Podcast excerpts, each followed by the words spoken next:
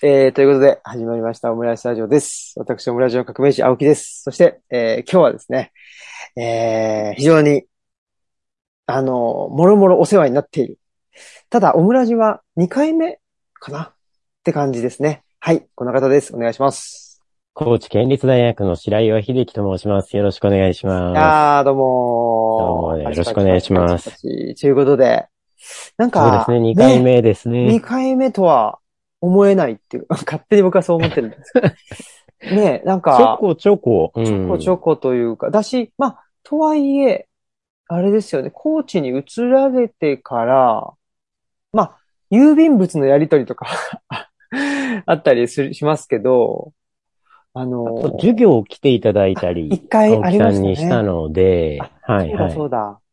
すごく楽しく。ヘンリー・ジェームスヘンリー・ジェームズで、ですよね。青木さんの第一声がもう忘れられない何でしたっけ？ね。もう上部構造と下部構造と言ったら上部構造しか描いてない。なんたる作家だという。本当ですか？そんなこと言いました？まずそこから始まって、すごいジャブが飛んできたなと思って、そんなマルキストみたいなことを。言うんですかね？まる、まるっきりマルキストだったんですよ。あの時はねあの時の多分ブームがあったんでしょうね。はいはい。そうです、そうです。ちょうど、なんでしょうね。ひ斎ね藤浩平さんとお仕事されたり、ああ、そう青。木さんがですね。そうですね。あれですよ。はいだから、手作りのアジール、まあ、後にね、手作りのアジールの本になる。あ、ありがとうございます。その辺で、多分マルクスを読んでたり、斎藤浩平さんの、あれかな、あの、本を読んだり、いろいろしていた時期だったのかもしれないですね。なんかあの時期ちょうどマルクスだとか、あと鹿島茂さんに勧められてフーリエを読んでみなければとか、あなんかそういう実践系の社会主義思想の、なんかこう、沼にはまっていらっしゃったあ、んで確かすかね。に、でもそうだったかもしれないですね。ロバート・オーエンとか。ああ、そうです、そうです。ねえ。フーリエ、サンシモンまとかた。、そう、フーリエなんかもまた僕も読み返してみたり、あと、ロバートヤなんか最近聖教の本読んだら、ロバートヤの思想をそのまま生かしたのが聖教だなんて、初めて知りました。そうそう、らしいですよ。生活協同組合ですよね。はい、はい。そうそうそう、生協。そうらしいですね。あの、なんだったっけ？えーっと、ロバート・オーエンが最初に作った、ニューラナークかな？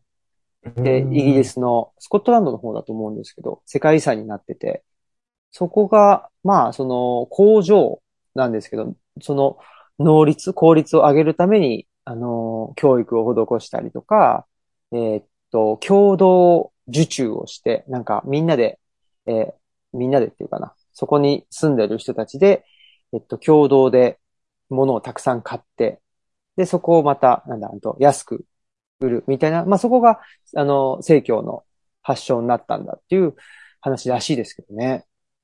なんか形を変えて場所も変えて、けどこうやって根強くきちんと組織として、まあ実際にサステナブルな形で、うん。まあ商売が成立してるっていうのはすごいことですよね。そうですよね。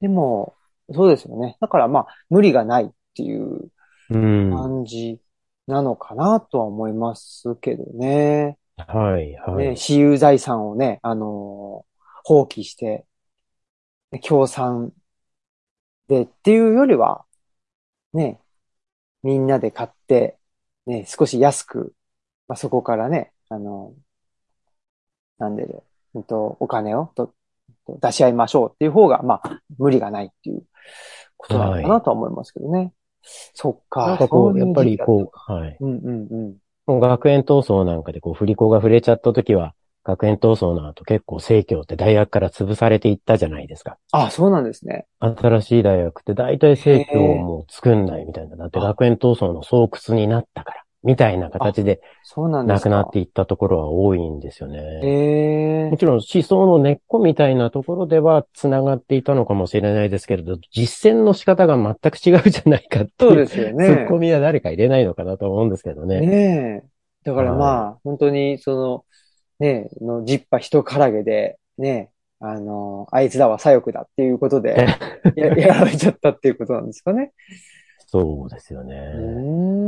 そんなん言うたら、こう、まあ、BLM でうん実際にその暴力が、暴動が、BLM なんて、みたいな言い方する人もいますけど、あ、ブマーティン・ルーサー・キングに言わせたら、うんそうですね。うんマーティン・ルーサー・キングに言わせたら、声を上げられないから、ああいう形になって、声が聞かれないから暴動として出るしかないんじゃないか。その手前で聞かないからだろううんっていう話は、なんか今回の、まあ、銃殺の話にもちょっとつながるのかなとは思いますけどね。いやー、まさにそうですよね。本当ですよね。なんでその暴動であったりね、なんでその人は、まあそういう行為に、その、ね、えー、至らざるを得なかったのかっていうことを考えないと、何の問題解決にもならないですよね。そうですよね。ね結構その手前のところで、フィクションは、まあ、まさにこう、ジョーカーなんていう作品に代表されるように、フィクションはそういったものをたくさん描き続けてきたわけでえ。すよね。うんうんうんで、まあ実際に思想をそこにかませて、まあ批評という形でアウトプットしてきた人たちもたくさんいた中で、うん実際に、まあ、現実の政治や経済がそこを全く見ていないといううん分断が、なんか、そこの分断が一番大きいのかな、なんて思ったりもしますけどね。確かに。だから、うんあ、の、前に、オムラジじゃないですけど、白岩さんと、あの、久しぶりにお話ししたときに、あの、ストーリーが世界を滅ぼすっていう本をね、今ちょっと読んでてっていうことをお伝えして、それでもちょっと、それでもっていうか、まあ、その本も使って、いあの、またエッセイ書いたんで、ちょっとまた、あの、白岩さんには、ぜひ読んでいただきたいなと思うんですけど、やっぱあの、楽しみです。はい。まあ、東洋経済ですか？そうです、そうです。あ東洋経済新報社から出てる本で、あの本がやっぱり、まあ、ある種当たり前のことっちゃ当たり前のことかもしれないんですけど、その今の話って現実と言われる、まあ政治経済っていうものと、その、まあ物語、まあフィクションであったり、まあイデオロギーであったり、そういうものっていうのが、まあ対立してるというよりも、そのどっちがどっちだかよくわかんなくなっちゃってるっていうのが現代社会だよねっていうはい。ことを言ってて、確かになっていう、だから、なんでしょうね。その、なんでこういう暴力が起こってしまったのかとか、起こしてしまったのかっていう、なんだろうな。暴力が起こったこと自体は、まあ現実の問題なんだけども、それに対して、なぜその、社会の側もその人に対して、あの、まあ、ケアできなかったのかって言ったら、まあ、ある種新自由主義的な、あの、自己責任っていう物語に本人も社会の側も、まあ、罹患しててみたいなところもあるとすると、なんか現実と物語が、本当になんか、うん、どっちなのっていう状態 っていうのが、すごく複雑に入り組んでて、うーん。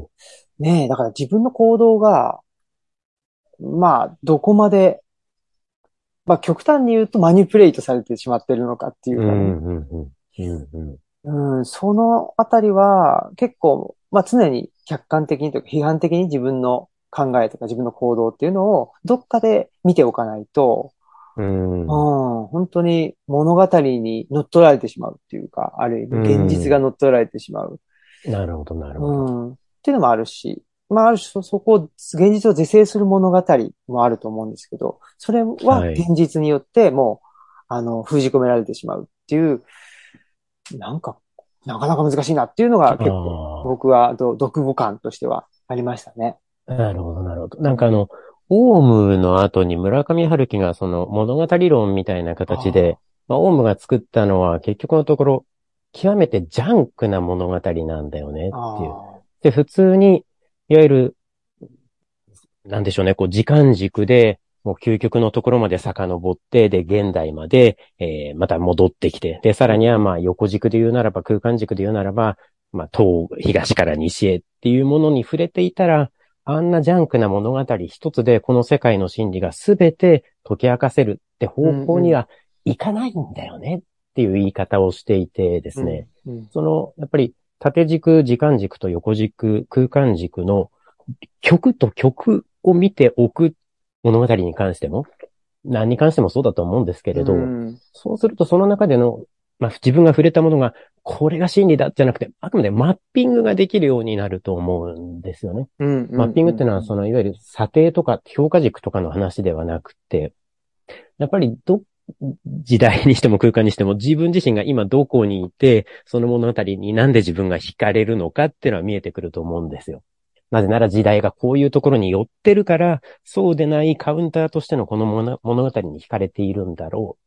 みたいなことは見えてくると思うので、うんうん。そう、まあ、人文系って、まあ歴史もそうだと思うんですよね。基本的には、ナラティブの一つだと思います。し、うんうん。もしかするとディスコース、言説の一つかもしれませんし、やっぱその曲と曲に触れて、その曲、その曲の先に行ったらもうこれはちょっとありえないよねっていう。う、んうん。いわゆるまあ、あの、トランプが言うような、ポストトゥルースのようなうんうんものになっちゃうよね。っていう判断は可能になると思うんですけどね。うん。うんいや、本当にだから、ねえ、トゥルースがね、ど、どこまでがトゥルースでとかっていうのがなかなか難しい、いいよなっていうのもありますけど、なんだろうな。だから、すあの、最初の話に戻っちゃうと、僕、あの、ヘンリー・ジェームス読んで、で、えっと、白岩さんと話したときに、僕の、あの、おえっと、覚えてたか感じでは、結構そういうとこでしたよ。なんか、あ、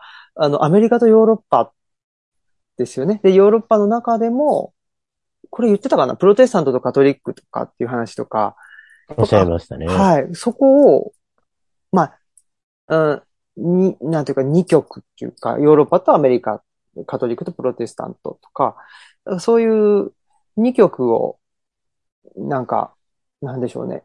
そこを対立させて考えるんじゃなくて、結構、どっちがいい悪いじゃなくって、みたいなことを、が、読み取れたというか、書いてるのかな。まあ、うん。確かにちょっとね、元気が良くてみたいな、だからよ、その、あアメリカの女の子はみたいな描写もあったかなとは思うので、まあ、なんか生き物としてはね、あの、発達としててみたいなところは、やっぱアメリカの方が、そう、いや、そうなんでしょうけど、でもやっぱりヨーロッパはヨーロッパで、あのーしっかりね、と伝統とか、まあ、あと文化っていうものがあって、みたいなところも描いてたかなとも思うんで、結構その辺、そうですね。はい。なんか僕もやっぱりアメリカやってると雑に、割にアメリカと、はい、ヨーロッパってやっちゃうんですけれど、うんそれを青木さんがヨーロッパの中でも、まあ、言ってみ、言ってみてもこう、イタリアなわけですよね、みたいな。で、イタリアでもローマからここに移ってだとか、もうそこでも割に極めて細やかなグラデーションがあって、っていうお話をされたのが記憶に残ってますね。単にその、マイナスとプラスじゃなくって、そこにいろんな軸を入れることで立体化されたり、もしくは回転したり。うんうんで、最、まあ、最後の最後ってフィクションの強さってのは、それが個人個人の体験になっていく。で、その個人個人の体験が小説という時間軸の中で、他者と絡み合っていく中でお互いが変わっていって、もちろん読むものも変わるよね。っていうのが、最終的にはフィクションの力にはなると思うので、そこでなんか、もう単純に一つの心理を掴み取ったものはグロテスクになってしまうって書いたのが、シャウト・アンダソンだったんですよね。あワインズバーグ・オハイオの確か、あの、冒頭にあったかと思うんーですけど、さっきの、僕その、東洋経済から出てるストーリーが世界を滅ぼすでしたっけ？うん。で、本はまだ読んでないんですけれど、もしも滅ぼしうるとしたら、そういう読み方をしたら、ストーリーをそういう使い方をしたら、バンバン滅びていくよなっていう。う、んうんうん。それぞれが別の心理を持ってるから、なんかもうこれが、なんでしょうね、融合し合うこともないですし、もうどんどん心理に閉じていくだけになっちゃうので、うんうん。他の心理があるかもっていう思いがあったら、ちょっと開くじゃないですか。うんうんなんか、ちょっと柔らかになるというか、んんうん服を脱いでみるとか、なると思うんですけど、そうじゃない、なかったらやっぱりいいですもんね。で、うんその最たるものがおそらく、クローズドなジャンクな宗教なんでしょうね、おそらく。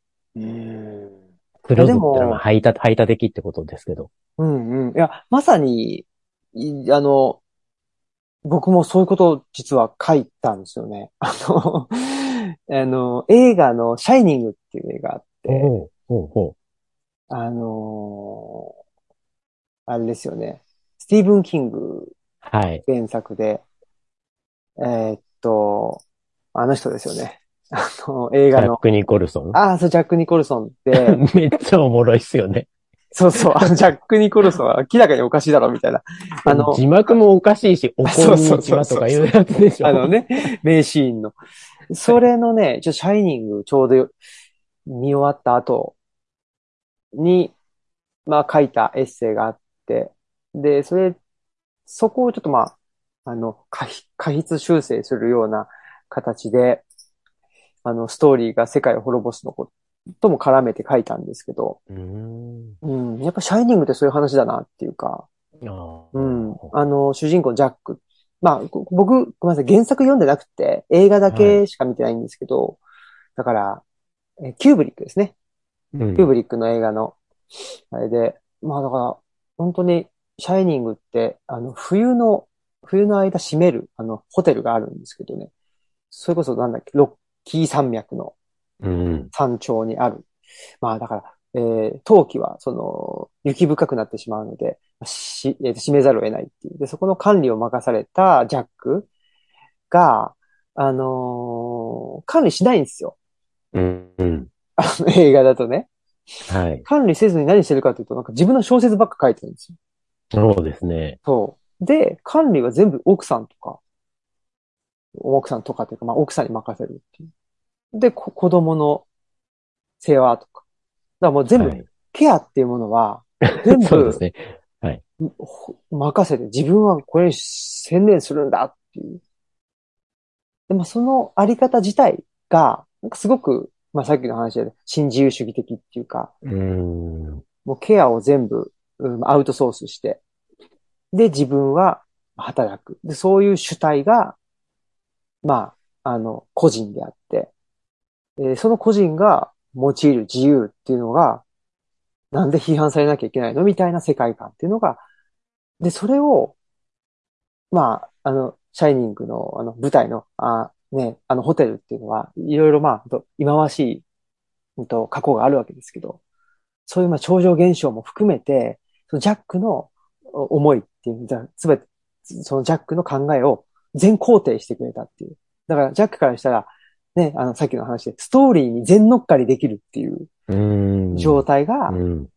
で、その閉ざされた、ね、あのホテルの中でってういう。だそれは、ストーリーは世界を滅ぼすっていうのは、その時の世界っていうのはやっぱりね、あのホテルの中だけであって、そしたらやっぱり、いや、そうじゃないんじゃないって言ってくる邪魔者っていうのは、ね、ん正義に反する人たちですよね。っていうんで、うん。うん、で、その正義に反するなんていうかな、人っていうのは、この世界、ほ本来は完結してる世界に対して、いや、ちょっとおかしいんじゃないとかって言ってる、言ってくるわけですけど、それはね、あのーまあ、これ全部喋っちゃうとあれなんですけど、息子の、息子のダニーが、ね、あの、シャイニング、シャイニングっていうのは、その、見通せちゃうわけですよね。でこの見通せるっていうのがやっぱフィクションの力。ね、あの今の試合場さんの話で言うと、個人、その人が何を見てるかっていう。うん、うん、うん。うんそれそれをフィクションだとするならば、ダニーが言ってたことは、本当はまあフィクションの力なんだろうな。っていうふうに。なるほど。うん。ダニーも一緒に、その、エコーチェンバーだとかフィルターバブルの中入っちゃうんじゃなくて、それを外から見ることができるってことそうですそうですですよね。はい。はいはいはいはい。なるほど、面白い。そ、そこ行くんですか？シャイニングで。予想外の展開で面白いと思います、それは。よかったです。ありがこっちとうござます。ないんだ。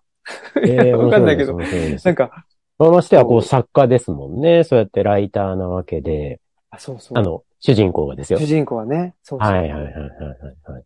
ねで、まあでもねどんどんどんどん。はい。全然、あの、小説はね、うんと、書いてないんですけど、ね。だけど、そうなんですよね。そうそう、だけどね。はい。でもやっぱり、うん。ねっていう、まあなんかそんなようなことをちょっと思ってうーん。書いてたんで、ああ、けど面白いですね。それは。なんか現実社会でも同じようなことが、普通に絶対あってはいけない政治の世界にありそうですけどね。めっちゃやってる感があるんだけど、何も、何も起きていないというか、危害しか社会に与えていないみたいなことが、なんかたくさんあったような気がするな。そうですよね。いや、だから、本当そう考えると、ね、さっき、白谷さんおっしゃったように、その、フィクションっていうのはその、こ個人のね、物語、個人の視点っていうことがフィクションだとするならば、あの、ね、政治家の人たちっていうのは自分のや、自分の視点とは思ってないんでしょうね、多分ね。自分がやってることが、まあ、ある種フィクションであるっていうふうには思ってなくて、うん。もう本当にね、あの、まあ、パブリックっていうか、あの、自分が、の選択が日本国に影響を及ぼすんだ。つまりに、自分イコール日本国なんだっていうなんか、ぐぐらいのことを思ってて、もうちょっとね、いや、これ俺が考えてることって自分だけが考えていることなんじゃないかなとかっていう、なんか一旦のあの留保があったら、うん。で、え、なんか自分の考えてることなんかちょっとおかしいかなとかって、なんか、少しね、あのー客観的な視点が入りそうなもんな気がしますけど、そうならないまあっていうのそうがです、よね。うん。ある種フィクションがなくなってるっていうかね。うん。フィクション、なんかこう、そうなんですよね。あの、現実の、現実のカウンターといいますか、その現実をより良い方向に引き上げるオルタナティブとして機能すべきフィクションが、もしくはフィクションとしての政治が、どんどんこう劣化していくというか、うんうん。先細りになっていく。どんどん限られた人だけで閣議決定を行い、うん 限られた人だけで出馬誰にさせるかっていうのを決めて、みたいな。で、限られた人に集票活動をお願いして、みたいなことが起きていったら、それはまあ、って話にはなっちゃいますよね。ねえ。だから、そうなんですよ。その、そう。だから今更ですけど、ジャンクな物語に対するやっぱり明確な視座といいますか、こう、視力を上げるってのはすごく大事だと思いますけどね。うんうん普通に一人一人の付き合いに関してもそうですよね。なんかもうこういう振る舞いは許せないみたいな感じに大体なっちゃう人が、まあ多いと思うんですけど、教員やっててもそういう人は多いと思うし、僕もそうなってしまう時はあるんですけれど、けどまあ、実際に自分がこうやっちゃおしめだよなって思ってる中にも、行く通りもの、そこに至るプロセスがあるんですよね。うん。多分。同じ行為がたまたま一つ川の上にポコッと出てきたとしても、うんうんその水面下にはもう本当にたくさんの可能性があって、そうせざるを得なくてごめんなさい、本当にごめんなさいと思って出てきたポコと、うん。まあいいんじゃね？これくらいでっていうポコは全く違うので、その一人一人は究極のところまでふ分けしてグラデーション見ていくのが、まあ、本当は作品ストーリー、フィクションの力なんだろうなと思いますけどね。うん。いや、なんか本当に、僕、最近、あ、本当そうなんだなってなんか思いましたね。その、っていうのも、なんかね、まあ、あのー僕も社会福祉法人で働いていると、なんでしょう。まあ、仕事の仕方とかね。なんかそういうんで、ちょっとよくわかんねえなとかって思って、ビジネス書みたいなやつを読んだりするわけですよ。うーん。うん。で、そう、ビジネス書とかって読むと、なんでしょうね。まあ、個別性がないというか、やっぱり数字の話がされるときに、えーね、今おっしゃったように何かがお、まあ、う売り上げが上がった100万円。その、でも100万円、100万円は100万円だよねっていう話になっちゃうわけですよね。もう一足飛びに。でもう、ん。でもね、やっぱり、なんていうんですかな。人文知的に見たら、え、その100万円ってどんな100万円なのだったり、うん。ねえ、まあ、はっきり言っちゃえば、そういう100万円って、まあ、便宜的に100万円って言ってるけど、そんなんわかんないじゃん、くらいの。うーん、そうですね。で、いや、この視点って、本当にビジネス書ばっか読んでると、なくなってくよなっうーん。て自分自身のこともやっぱ思いましたよね。おっしゃってるビジネス書ってのは、何ですか？こう、割に、例えば、エクセルをこういう風に使うとかっていうノウハウなんです。それともなんか自己啓発系の？自己啓発っていうことになるんですかね。ああ、ほほほ。なん、そうそう。はい、はい。まあ、ね、文章の、文章じゃない、本の名前を挙げるのはあれかもしれないけど、そうですね。はい。なんだろう、なんか、でもやっぱし、うん、そうなんですよね。そうなんですよ。っていうかね、はい。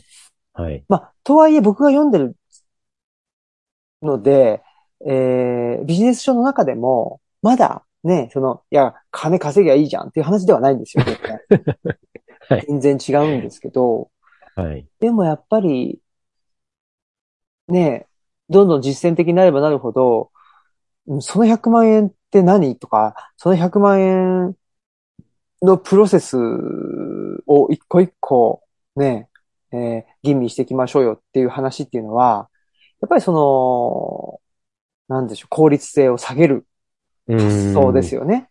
ううんん、そうですね。おっしゃる通りですよね。本当に、まあ、就労支援のお仕事も教育もつながるところはあると思うんですけれど、もう、なんでしょうね。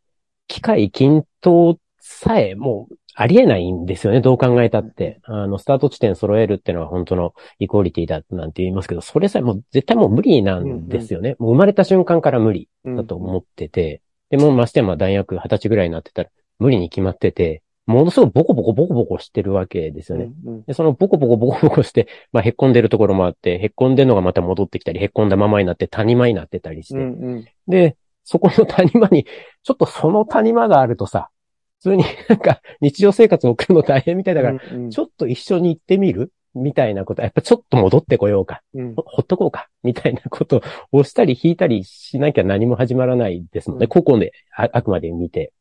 で、そうですビジネスね、そう、ビジネス 本って一緒くたにしちゃいけないけど。すべて、なんかイコーリティ、みんなこうノーマルな普通の人ってのがいて、もしくは普通のお金ってのがあって、もしくは普通の稼ぎ方ってのがあって、そこよりちょこっと工夫するとこんな成果がついてくるよっていう、なんかそういう語りが多いじゃないですか。うんうん。けど、それはち、もともとのそこのスタートがだから整ってないのが面白いわけでって思うんですよね。うんうんうん。あの、僕なんかは。なので、なんか、あの、よく、あまり対立するべきものじゃなくて相互補完だと思うんですけど、その科学と人文学、もしくは科学と、サイエンスとアーツみたいなもの。うんで、学生さんでさえやっぱりこう、サイエンスみたいなものが就職活動ではとても重視されるっていう言い方はするんですね。ただまあもちろんそれだけでは足りないっていうのも本人たちも分かってて、ただ何が足りないかっていうのは気づいてないことが多いんうんですよね。で、その時にやっぱり、基本はなんか、さっきの最終的にはその一人一人だよねっていう話になるわけで、まあ最初、うん人権的な言い方をすると一人一人の尊厳になってって、で、アーツの話に、芸術の話になると、一つ一つの作品絶対置き換えができないからめっちゃ尊いんだよね。うんうんで、それを分からせてくれるのが、それを人尊厳という形でフィードバックしてくれるのが作品なんだよね、うんとは思っていてですね。その、村上春樹だろうと、ショパンだろうと、ドストエフスキーだろうと、同じ作品、全く同じ形で書くやつは絶対出てこないわけで、うん。あココピペとかは別ですよ。村上春樹の存在を全く知らないで、全く同じ作品を書き続けるっていうのはまあありえないわけで、それは我々のライフそのものと一緒だよねとは、よく話すんですけどね。うんまあ、DNA もが一緒っていうのもそのクローンと基本は双子とかしか一卵性ソーセージしかいないわけですけど、一卵性ソーセージでさえなんかもう一緒に育ってって変わっていくわけですよね。うん意図的に変わっていくこともあるし、まあ意図せざる、ば場面でこう、いろんな分岐点を別々のところに進んでいくこともあるわけで、なんかそこを丁寧に見たいですよね、と思います。先ほどの宗教の話、宗教というか、まあジャンクな物語の話に戻ると、うん。そこ一緒くたにしちゃうのが、本当もったいなくてですね、どうせこんなもんだろう、みたいな話で大体こう、た、束、束ねちゃおうっていう力って本当強くてですね。もちろん、僕がそうされる力もとても強いですし、うん。教員評価みたいなものとかもありますし、だこの本出したらこのポイントね、みたいな。なんか、それとこれは違うんじゃねえか、みたいな。うんうんうん。わかるんですけど、それはどっかで数値化しないと、みたいな。ただ、それ無理して数値化するから、もう本当に、青木さんもお書きになってましたけど、測定執着に陥って、うんうんで、測定執着に一回陥っちゃうと、ほとんど中毒みたいになるでしょ？そうですよね。もう、ドラゴンボールとか筋肉マンの世界と一緒で、あいつな、3000万パワーだってよ、みたいな。もう、俺そしたら97万だから絶対勝てねえよ、みたいな。そうそうそうそう。ねいや、そんなやってみないとわかんないわけじゃないですか。本来はね。は途中でね、なんか、なんと誰かがね、助けに来てくれるかもしれないしね。いやいや、そうですよ。途中で、普通に我々こう、心臓止まっちゃったり、発線できて倒れちゃったりもするわけじゃないですか。確かに。確いきなりこう、なんかバナナの皮で滑って転んだと思って、なんかに。ありかますからね。気絶しちゃったりとか。そうはいはいはいそう。本当そう思いますよね。だから、ねなんか短調だったらどう？翻訳書はその半分みたいなこととか評価とかね。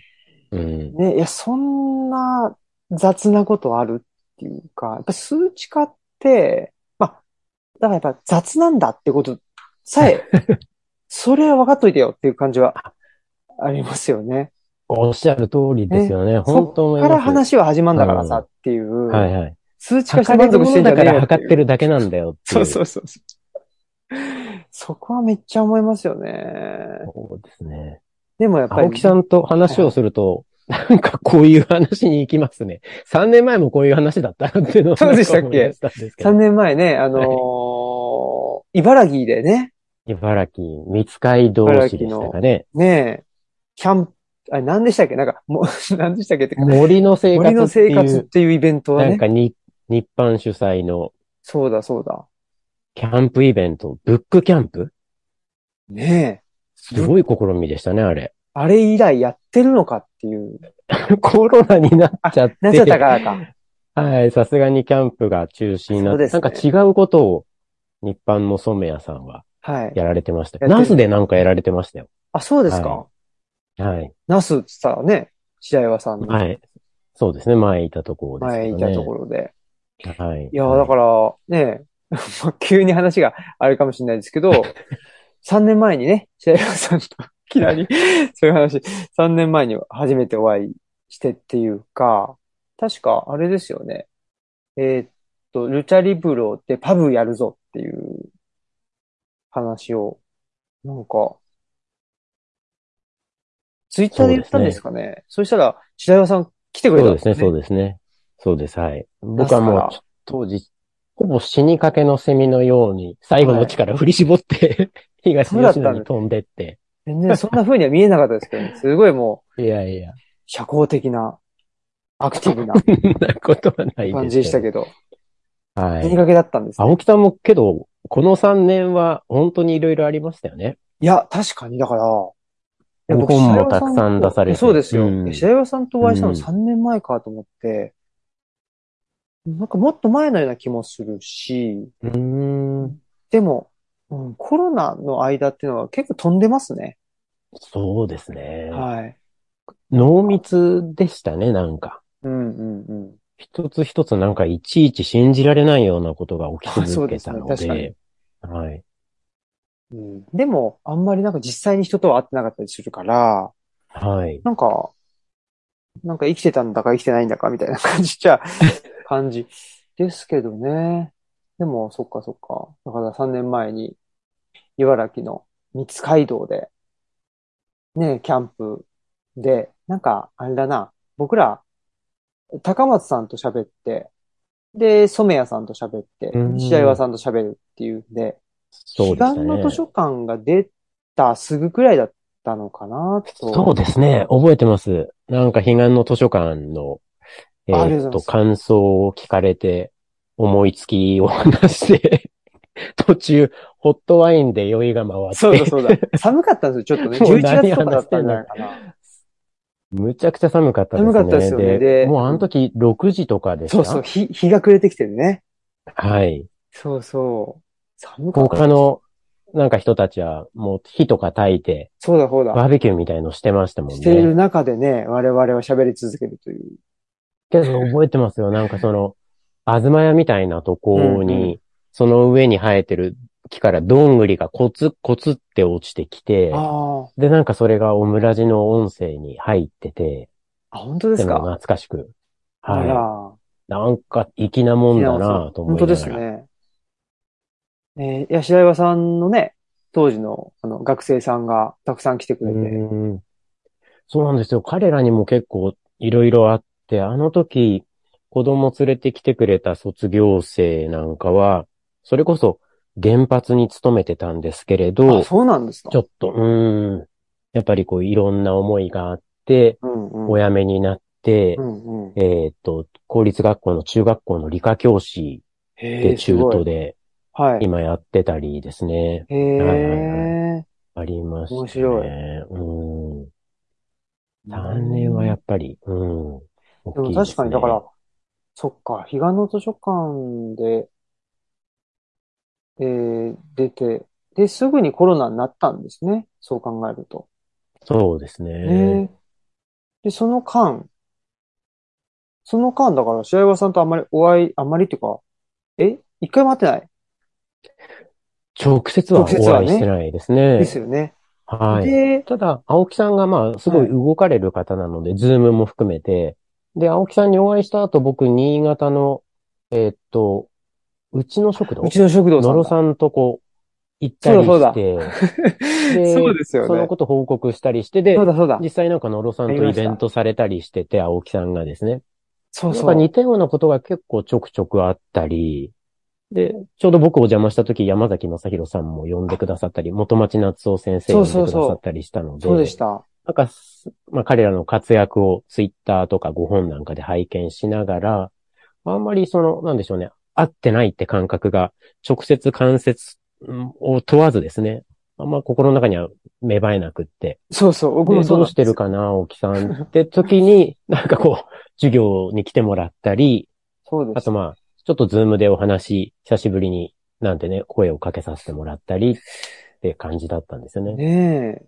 そうでしたよね。で、に、だから2019年は、え？群馬にまだいらっしゃって、え群馬じゃないわ。そうですね。栃木あれ？2019、栃木の那須に。そそうですね。そ栃木だそうですね。栃木にいらっしゃって、そで、んで？2020の4月に高知に来て、そうですか。はで、え、ってことはじゃあ、ちょうまあ、ど、あの、今だから言えるってことかもしれないですけど、その、も森の生活してた時にはもう高知に行くことは決まってたんですか？あの時は決まってないんじゃないかな。ギリギリ結構ギリですねた。かな。多多分。はい。そうですかおそ。らく書類は出してて。決まってはいなかったかな、うんうんうんと思います。で、多分その後に、えっ、と、高島祐介さんとはいはい。分岐六本木の分岐で青木さんがなんかトークされ来て、ました。で、そこに僕あ、遊びに行って、そうだ、来てくれた。、そう、ちょうど、はいはい。でね、あので、、その時には黒ジャコって何ですか？ってコーチ。すいません、しょうもない。いえいえ質。問。そう、ハイチ、ハイチの話でしたよね。そうそうそう。あれ違う？黒いジャコそうそうそう派。。黒いジャコファン派の全く関係ない。立運動。そうそう、トゥトゥサン・ルーベルチュールっていう、名前がかっこいいっていう。あ なんでそれやっちゅう。そうしょうもない質問をしてしまった。いえいえ。あ その時にはもう決まってたんですか？はいはい。決して決まってました。そして、。本当はしたかったのは、はい。まあ、せっかく高島さんなので、うんうん。あ、今度聞いといてください。はい。高島さんは、その結構建築家の方々って、うん めっちゃ話しとくな。はい。建築家の方々って、それこそ伊藤豊夫さんとか安藤あ忠夫さんとかって、はい。あの世代の人たちって、まあめっちゃ、その個性的な、はい。それぞれの、本当にこの人だよねって建物を作ってきたし、はい作り続けてるわけじゃないですか。うん。けどじゃあ、自分の家どうしてるかっていうと、少なくとも僕が知ってる限りまで遡っても、うん。伊藤、伊藤豊さんはマンションだったかな。違ったかな？ああ、事務所をなんかマンション借りて、マンションの一室借りてやってたのかな、うん。で、安藤忠夫さんは、えっ、と、自分家が確かマンションだったかな。で、えへ、自分家はマンションなんです？個性的な建物建てないんです？みたいな、なんかインタビューの質問があって、いや、だってめんどくさいじゃない。マンション楽じゃないとか言っておっしゃって。え。へえ。で、でも、高島さんは、そのあたりのスタンスはどうです？みたいな。これ、野暮な言い方すると、あの、本当に人文学、まあ、文学だとか、あの、哲学だとか思想だとかって、青木さんもまさにそうですけど、原稿一致にしか、もう中心はないだろうって思ってるんですよ。二元論とかじゃなくて、原稿一致からしか何も始まんねえだろうと。うんうんうんで、ただ、そういう建築家の方々は、これを使い分けていらっしゃるので、そのあたりはどうだ、どうなのかって質問と、黒ジャコの語源は何ですかっていうのを、自分の中で天秤にかけてたんです。で、そうなんですね。黒ジャコの方が緩くていいかなと思って聞いたら、本当にどうでもよかったどうでもよかったっていうね。あ、でもね、その、自宅問題、自宅問題っていうか、あのことはね、ねこの前話した時にちょうどなんかその話してましたよ、高島さん。あ、そうです。うん。なんか多分まさに青木さんだって自宅ですもんね、そこ。あ、そうですね。うんだけ、ど、でも原稿一致、そうですね。まあ、どの程度のことを原稿一致と呼ぶのかっていうことですけど、なんかね、ちょうどその時打ち合わせしてたんですよ。高島さんと、投稿者って出版社さんあって、投稿者の、はい。あの、ひえっと、京都の一人出版社さんなんですけど、桃高さんってしていて、で、三人で話してた時に、その自宅問題にもなったし、あとそうそう、あのーやっぱり自分の思想を反映、だ結局建築家の人ってクライアントとやり取りしてるから、はい。やっぱりどうしたってそこに制限があるし、クライアントが住む家だから、自分はこうしたいと言っても、そうならなかったりとかっていうところもある。だけど、建築家の自宅であったり、その自室であったりっていうのはそうじゃないっていう話を、だから自分の思想っていうのを、あの、表現できる場だ、みたいなことは、小島さんは、その時言ってましたね。なるほど。うん。で、僕、その安藤忠雄とかがマンション住んでるとか知らなかったんで、あ、そんなもんなのかなっっていうかね、建築家の人ってだから自分の思想を100%ね、発揮できるような空間にしてんのかなと、自宅と自室をね、思ってたんですけど、どうなのかな？っていうのもね、思ったし、あとはまあ僕自身のことで言うと、結構、重高さん的には、本で、それこそ手作りのアジールでこういうことを言っている。だけど、ツイッター見ると、構なんかファミレスばっか言ってるしとかね。あの、い家、家でなんか虫がいいて、えちょっとなんかこんなにたくさんいると困るなみたいなことも言ってたりとか、だからあれみたいな。本ではこう言ってるけど、実際はそうじゃないのかなみたいなところが面白いみたいな。うんはいうん。だからそこが、それこそそのフィクションの部分っていうか、あの、文学の部分だっていうことも言う、おっしゃってて、あ、確かにな、そういうのも面白いなっていうのは、なんか、その打ち合わせでね、今の、あの、二つのトピックがちょうど出てたので、なんか、その時思い出しましたね。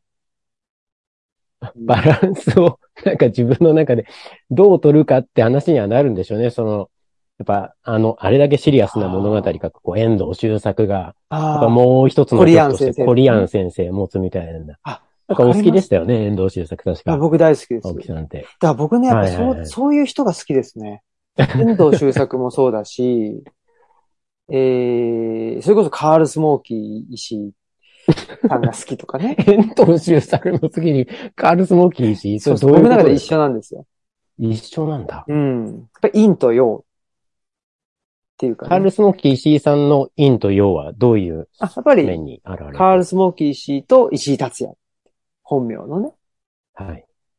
うん米米クラブがカールスモーキー石そうそうそうで、ソロ活動は、そうそう、陽で。絵描いたりするのは石井達也さん。そうそうそうそう。映画映画撮ったり。そうそうそうそう。陰とかね。ああとはだからまあ、伊集院光さんもそうですけど、やっぱりテレビに出てる姿と、ラジオの、だとやっぱ違うわけですよね。ああ、そうですか。そういう意味ではなんか、か、僕、原稿一致なのか、原、そんなに、なんていうか、ど、どうなんでしょうね。僕がだから、は、はたから見てると、ね、どう見えてんのかっていうのが、えーねよくわかんないところでもあるけど、個人的にはそんなに原稿一致とは思ってないってところはあ、本当です。あるかも。だけど、まあ、はいとはいえ、その実践はしてると思うんですよ。その実際にね、あの、村に引っ越して、そこから考えることとか思うことを言葉にしてるっていうのは思いますね、確かに。うん。うん。うんだか、ら、あの、つ机の上だけでなんか、あの、いいろいろ考えてやってるっていうわけではないじゃない。けど、うん、けど、原稿一致とは言えないかなって気しますね。いやいや、そんなことないと思いますよ。本当ですか？あの、やっぱオムラジがあるっていうのが大きいなと思ってて、つまり、理念みたいなものが結構硬い形で角張って出してきたとしても、出されてきたとしても、はい。結構これやんのってきついんだよねって言える場を作るっあてので、これがこう原稿一致になるっていうのは大きいなと思って。で、そういうやり方が、周りに小説家たちもまあ小説、シリアスな小説とエッセイみたいなもので使い分けてきたわけですよね、今までも。まあ、うんおそらくこれからもその流れは変わらないでしょうし。で、研究者に関しても、割にそういうスタンスで書かれる方も増えてきたなとは思ってですね。あそれこそ、ご、ごつい、まあ、アガンベンの翻訳やりますって言って、まあ、かなりごついですね。で、実際に、後書きの序文、後書きのこう入り口がだいぶ硬いですね。とは言っても私などはみたいな形で、なんかすごい面白い、だらしない自分が出てくるみたいあ。な、っはい。ていう形で、なんかこう、自己の原稿一致で、それこそあがきもがいてダメな自分を晒していくみたいな。うん、うん。なんか、やっぱそこが多分僕の中での原稿一致なのかなという。あの、どっかで、その、他者、字、字を、字と他が分かれてるのはまあ皮膚ですけど、皮膚を一旦裏返してるかっていう。うん、一旦、もう粘膜になったらみんな一緒だよね、みたいな。結構粘膜になったらさ、やっぱ痛えんだよね、みたいな。うんちょっと机に触るだけでむちゃくちゃ痛くてさ、みたいな。けど粘膜なんないとさ、やっぱ始まんねえじゃん、みたいな。なんかそれをそれぞれの人のやり方でアウトプットはしやすくなったんだろうなと。SNS もその、うんうんまあ、オムラジ的なものも含めて。うん。確かに。それはでもそうかも。だから、まあ、僕の、なんていうか、あの、み見方とか言い方で言うと、なんかその、全体性っていうか、感じうん。かなうん。と思いますね。そうですね。ホール、ホールって感じですね。はい。そっかそっか。うんうんでもなんか、そういうのってどう、まあ SNS、おっしゃる通り SNS が、あの、あ、あるから、なんでしょうね。例えば、プロレスラーとかもそうで、リングの上の姿しか今までは知らなかったわけですけど、でも、ね、その裏の姿とか、だバチバチヒール、ヒールレスラーが実はすごい気気使えるみたいなのを、もう、まあ、そこ隠しても隠しきれないっていう風になってきているので、もうそこは出さざるを得ない。全体で、全体でどうなのっていう風にせせざるを得ないっていうことに今の世の中もなっているし、まあ、だからこそ、なんでしょうね、現実、まあ最初の話じゃないですけど、現実と物語がパキッと分かれていない。フィクションとノンフィクションっていうのが分かれてないとか、うんうん。そういうことにもなってんのかなって気しますけどね。うーん。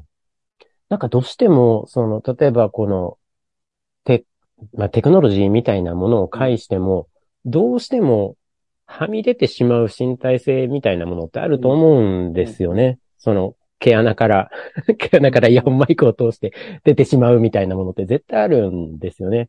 で、そのもちろん程度とか加減はあるんでしょうし、それを増幅させて出せるってのは一つのプロの仕事でしょうし、もしくはも、もしかすると、それが何らかの精神的な病のまあ兆しかもしれないってことはあるとは思うんですけれど、それが面白いですよね。中には、その、こういう時代なんで、すべて自分でコントロールしなければいけない時代だ。自己演出はすべて自分の責任だからコントロールせねばならない。アンダーコントロールに置けないものはすべて自分では使うべきではないっていう言い方をする人もいるんですけれど、うん、うん。その、ある、ある界隈では。けど、そうじゃないだろうとは思っていてですね。どうしても出てしまうものがこういった形で出て、それに対するリアクションがあって、それで初めて自分に対する新たな視点というのがまた芽生えて、うん、で、じゃあその視点、そその視点から授かった自分自身の、まあ、もしかしたら何らかの可能性かもしれませんし、不可能性かもしれませんけれど、それと今まで自分自身が感じてきたものをどう絡み合わせる、まあ、かませるかみたいなものがなんか、これからの生き方っていうとやぼったいんですけれど、に関わってくるのかなと思いますよね。それこそその、わかりやすい形でみんなでこう、経済成長に登って、で、みんなでもう、えーこうやってたらもうみんなで地球も綺麗になって、宇宙はもう未来で明るい、みたいな話なんてもうありえないので、うん。うん。そうですよね。いや、だからね、その、なんていうんですかね。うーん、事故っていうもの、そのね、完全に演出して、うん。演出っていうかな。なんか、どう表現したらいいかわかんないですけど、まあ、なんかちょっと、僕らから見ると一面的な、うん。まあ、セルフプロデュースされた、ね、それを自分のコントロール下において、えー人にも見せるし、自分自身もそれを、まあ、律するような形で保保っていくんだっていう、それは、さっきのね、その、プロレスの話で言ったら、リング上の、レスラーの姿で一生生きていくみたいなもんで、うん。厳しいと思いますよ。生きづらす、それ自体が生きづらさになっていくっていうかね。そうですね。思いますし、それを、なんていうかな、やっぱり実現できないようにしてる社会っていう気はしますよね。だってうんねなんか買い物をしてる姿を、ねあの、なんか、なんですか、スマホで捉えちゃったりしたら、もうそれ、それだけで崩壊しちゃうわけじゃないですか。うんっていうことをいろいろ考えてたら、もう外になんて出ていけないし、はい。ねうんえ、市民生活送れないわけじゃないですか。はい、はい。うん。とも思うので、だからどうやったら、その、なんで、いろんな要素がある自分を、自分自身も認めて、うん。うん。だから、まあ、ある意味で、ぼ僕が言ってた原稿一致っていうのは言っ、まあ、まさにで言ってることとやってることが一緒っていうか、うん。でも、そうすると自分の言ってることの中に縛られて生きていかなきゃいけないし、その枠を出れないっていうふうに考えてしまうと、すごく生きづらいと思うので、うん、うん。そうじゃなくて、まあ、試合はさんおっしゃっていただいたような原稿一致の形というか、トータルで、その人が成立している姿をそのまま出すっていうか、うん。それを、それができる。まあ、僕は、あの、結果的にそうなってますけど、今。うん。う。うんん。あの、普段の生活をそのまま文章で書いたりとか、えー音声として配信したりとか、はいな。んかね、やってるんで、あんまり、その出す、出す自分と出さない自分っていうののギャップがない。うん。うん。そういう意味では確かに、あの、原稿一致的うん。なのかなと思うんですけど、でも、我ながら、ねえ、まあ僕が10代だったら、これはしんどいかもしれない。うんこう見られたい自分と。ねえ、あのーでも本当の自分にはギャップがあって、うん。ねえ、そこの、まあ理想と現実みたいなものの折り合いをつつけるって時に、うん。やっぱり、ねえ、今だからこそ、もう、もう仕方ないわ、とかって思って、ねえ、まあ、言い方はわかんないけど、ダメな自分みたいな、ダメなうんものもいいも別に自分だからさ、みたいなのは、ねえ、あの、諦めつきましたけど、これは10代だったりとかしたらなかなか大変か、う大変な。ん。うん。セルフモニタリングが教育の中に入っちゃってるのが厳しいですよね。あこうやって、こう見えるんーで、うん次こうやるともっとうまく見えてっていう自己演出、まあ、いわゆるプレゼン教育みたいなもんですよね。ね、あの、本当に いろんなところで口酸っぱくして言ってるのは、プレゼン、いアウトプットの前にまずインプットだろうって言ってるんですけど、うんうんうんうんまず聞いて読めないと、で、聞く所作から入らないと、みたいな。正直アウトプットなんて、ねえ、それぞれの人のやり方があるんで、みたいな。で、大体レールに乗っちゃったらもう、あとは中身の勝負になるから、アウトプットなんてもう正直どうでもよくなったりしちゃって、うんうんみたいなところもああるじゃないですか。なんか、いたちごっこみたいなところで。で、そういう中で、なんかさ、やっぱ原稿一致って言い方がちょっと硬くて良くないかもしれないですけど、言葉が行動をひ引っ張ることもあるんですけど、行動が言葉を引っ張ることの方が実は多いと思ってるんですよね。うんうんうん無意識のままそれが出ちゃってて、で、それに対しての自分自身の思いだとか、もしくは他者からのリアクションによって、そこから新しい言、まあ言葉、思考、思想が生まれてきて、で、それによってまた次の行動が決まって、もしかすると言葉が先走ってって言葉が言葉を呼んでって、それが行動を呼ぶってこともあるんだけれど、その青木さんの言葉を使うと、その行ったり来たりをどれだけ有機的にって言いますかね。うんなんか、目の前のちっちゃいことにとらわれてやるんじゃなくって、そのセルフモニタリング教育みたいなことではなくって、そうではなくって、本当の、本当の自分っていうのは、そのアウトプットされたものに対するリアクションによって積み上げていくもんなんだみたいな方向に行くとしんどくはなんないだろうなとは。ね。じ人文ってもうそれしかないですもんね、人文系って。うん。もう究極の、だってこう、まあ、人文系の向こう側にあるものって言ったら、もうひっくり返らないものって言ったらもう数学みたいなもんになっちゃうわけで、うんうん。で、数学ってやっぱり、もう本当に数学のノーベル賞、フィールズ賞なんてこう40歳過ぎたらもうもらえないわけですよね。えつまりそれまでにもうアウトプットしてなかったらもう数学の才能ないってことなんで、みたいなー、捉え方さえされかねないわけですよね。うんそれに比べたらまあ人文系って、本当自分自身が吸収できる 粘膜になって、どれだけ他者の思いだとか他者の言葉だとか他者の行動に触れていって、で、それを、まあ現実の中では同じ、まあ半径数メートルの人たちとしか会えないかもしれませんけど、コロナ禍だと。けどまあ歴史だとか文学だとか芸術だとかを使って、まあ縦軸と横軸で拡張していくかってのはあるのかなとは。あんまり拡張拡張言うとまあこれはこれでしんどいんですけれど、拡張しなくても自分の中のその情勢ってのがあるのでうん、時間をた、時間が、時間を置いて寝かせていくと、なんかその価値観が、なんていうんですかね、情勢って発、情勢というか発行というかうん。上流というか、が起きてくるので、必ずしもその量、量をこなさねばってところで、最後まで突き詰める必要もないわけじゃないですか。。まあもちろん量は必要だと思いますけど、なんかそっちの方向に、そう話をもっと戻すと、まあ、まずは、そっちの方向に行って、ジャンクな物語を見極めるってことが大事なのかな。うん。あと、こんなのもこういう人だっているし、こういう人だっているし、みたいな話ですよね。ねえ、いやー、そうですよ。本当にだから、ねえ、セルフモニタリングみたいなの、ねえ、あ、そうかと思いましたけど、ねえ、セルフモニタリングで、だ自分の価値に自分で気づくみたいな人が、なんか、ねえ、成功した人だみたいなことで言われがちだし、やっぱそれがしんどいんですよね。しんどいから、そうですよ。ねえ、しんどいからやっぱジャンクな物語っていうのに、もう飛びつかざるを得ないっていう、うん。うん、ことでしょうね。自分でねそ、れ、そうなんですよね。自分の視点とか自分の価値とか、自分だけのものに気づくっていうのは、やっぱり難しい。無理ですよ、そんなの。無理ですよね。無理無理。究極のところ。無理だからなんかずーっとそれやってるだけで。まあ、ぼ、うん僕もおそらく。うん、うん。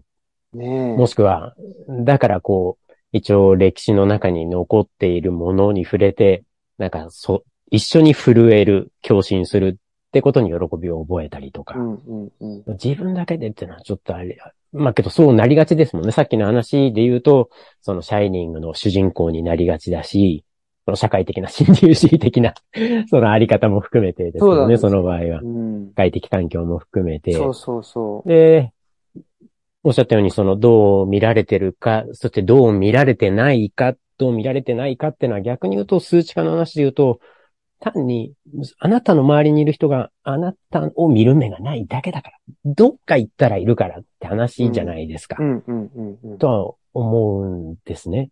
うん。青木さんみたいな人もいるわけじゃないですかっていうね。ねえ本当にもうん。そうそう。ね、だから、できるだけ、まあそういう、ね、測定の、あの、物差しの外に出たいっていうところは、うん。やっぱりありますね。そうですね。うん。まあそれが資本の原理から逃れ続けるという言葉でも言ってたりするんですけどね。はい。うはい。ん。いやー、なんかいや、、本当そうなんですよね。あの、本は本当にだから分かりやすくていいですよね。あの、一応、なんでしょうね。複製芸術、複製技術によって、まあ、いくらでも擦れるわけですけれど、うん、正直本についてる値段なんて、値段じゃないんですよね、これは。うんうんうんと思います。うん。本当に、もう、それ別に100倍にだって1000万倍にだってなるし、もしかすると、まあ本当の物質としての紙としか見れない状況だってあるわけですし、もう寒くなって、じゃあ暖炉で焼くかみたいなことだってあるわけですし、なんかその、究極のところでは、そうなんですね、そのコンテンツになってしまうので、そこから逃れるってのは大事ですよね。なんかこう、美術とか触れてても、ジャコメッティなんてね、ロダンの10倍ぐらいするんだよ。なんて、わかりやすいキャッチーな説明しちゃうんですけど、こういうの本当良くないんですよね。ね いや、でもこの気前も。を引こうと思ってこういうこと言っちゃうんです 気を引こうと思って。この前も古本屋さん行って、古本屋さんってのもやっぱりすごいなって思いましたね。あーの、うん。古本であるということは、かつて誰かがそれを出版したわけで、うんということは、まあ、なんでしょうね。ね、編集者なり、その会社なりが、出版しましょうっていうことを言ったわけじゃないですか。言ったっていうかね、はいお OK 出したっていうか。うん。だから、この本出版するんだみたいな本もやっぱあったりするわけじゃないですか。うんでやっぱ本当自分の価値観ってちっぽけだなっていう。うんねえ、もう思いちな知りますよねみにその。本、その本は何だったんですか？もうすごい、これは絶対出したら潰れるだろうって本だったんですか？潰れるだろうってことではないんこんですけど。なん出したらやっていけねえだろうみたいな。いやいや、あるじゃないですか、時々そういう前集とか。あ、ありますよね。あるけど、まあまあ、でもなんでしょう。だから自分の価値観の中にないっていうか、うんっ。ていう本ですよね。ああ、素晴らしい。ただ単にはい。だから、そんなめちゃくちゃあるわけじゃないですか。はい。うん。だから別に古本屋さんじゃなくたってそそうではあるんですけど、でも古本屋さんの方が、なんか、ね、風雪に耐えてきたというか、そそこ、の、ね、あの、物質としてね、それこそ、うん、あ、よく残ってきたみたいな感じであるじゃないですか。そうですね。あれも含めて、やっぱりいいっすよね。そのね、少し汚れちゃったから、ね、あの、店頭には置けませんみたいな話じゃなくて、はいはい。うーん。いやー、すごいな。それこそね、僕、うーなんだっけな。それこそ男はつらいよ関連の本をね、探してた時に、はい古本屋さんでね、その時に、いそれこそ厚見清インタビューとか、テレビ版の男はつらいよと映画版の男はつらいよの何が違うんだみたいなのとかね、それこそ1970年代前半の本とかで、あ、やっぱりちゃんとこういう本もあるし、でもなんかすごい適当なこと書いてそ、そんな気もするし、本当にインタビューしたのかな、全員にとか思ったりもするし、でもそれも含めてやっぱいいっすよね。うん。ううん。ん。あ、こういう時代だったんだなっていうのもあるし、そうですね。じそう、その風雪に耐えていただければ、あの、こっちはこっちで、あの、俯瞰的に見る視座をも、持て、そうそう持てるので、この50年ぐらい前だったら、そうそう。それがまたいいですよね。そうなんですよ。はい。うん。はいだから、そういう意味でもやっぱり、まあ図書館は図書館でありますけど、でも図書館ってやっぱり保管するっていうね、うん。あの、意味合いがどっちかというと強くて。でも、古本屋さんってそうじゃなくて、やっぱ店頭に50年前の本を並べてるわけじゃないですか。はい。さす、すごいなっていうかね、そうですね。売ろうとしてるまあ言うてもなんかその、はい、はい、はい。すごい、すごい。言うてもその骨董みたいな額じゃないし、そうそうそうそう。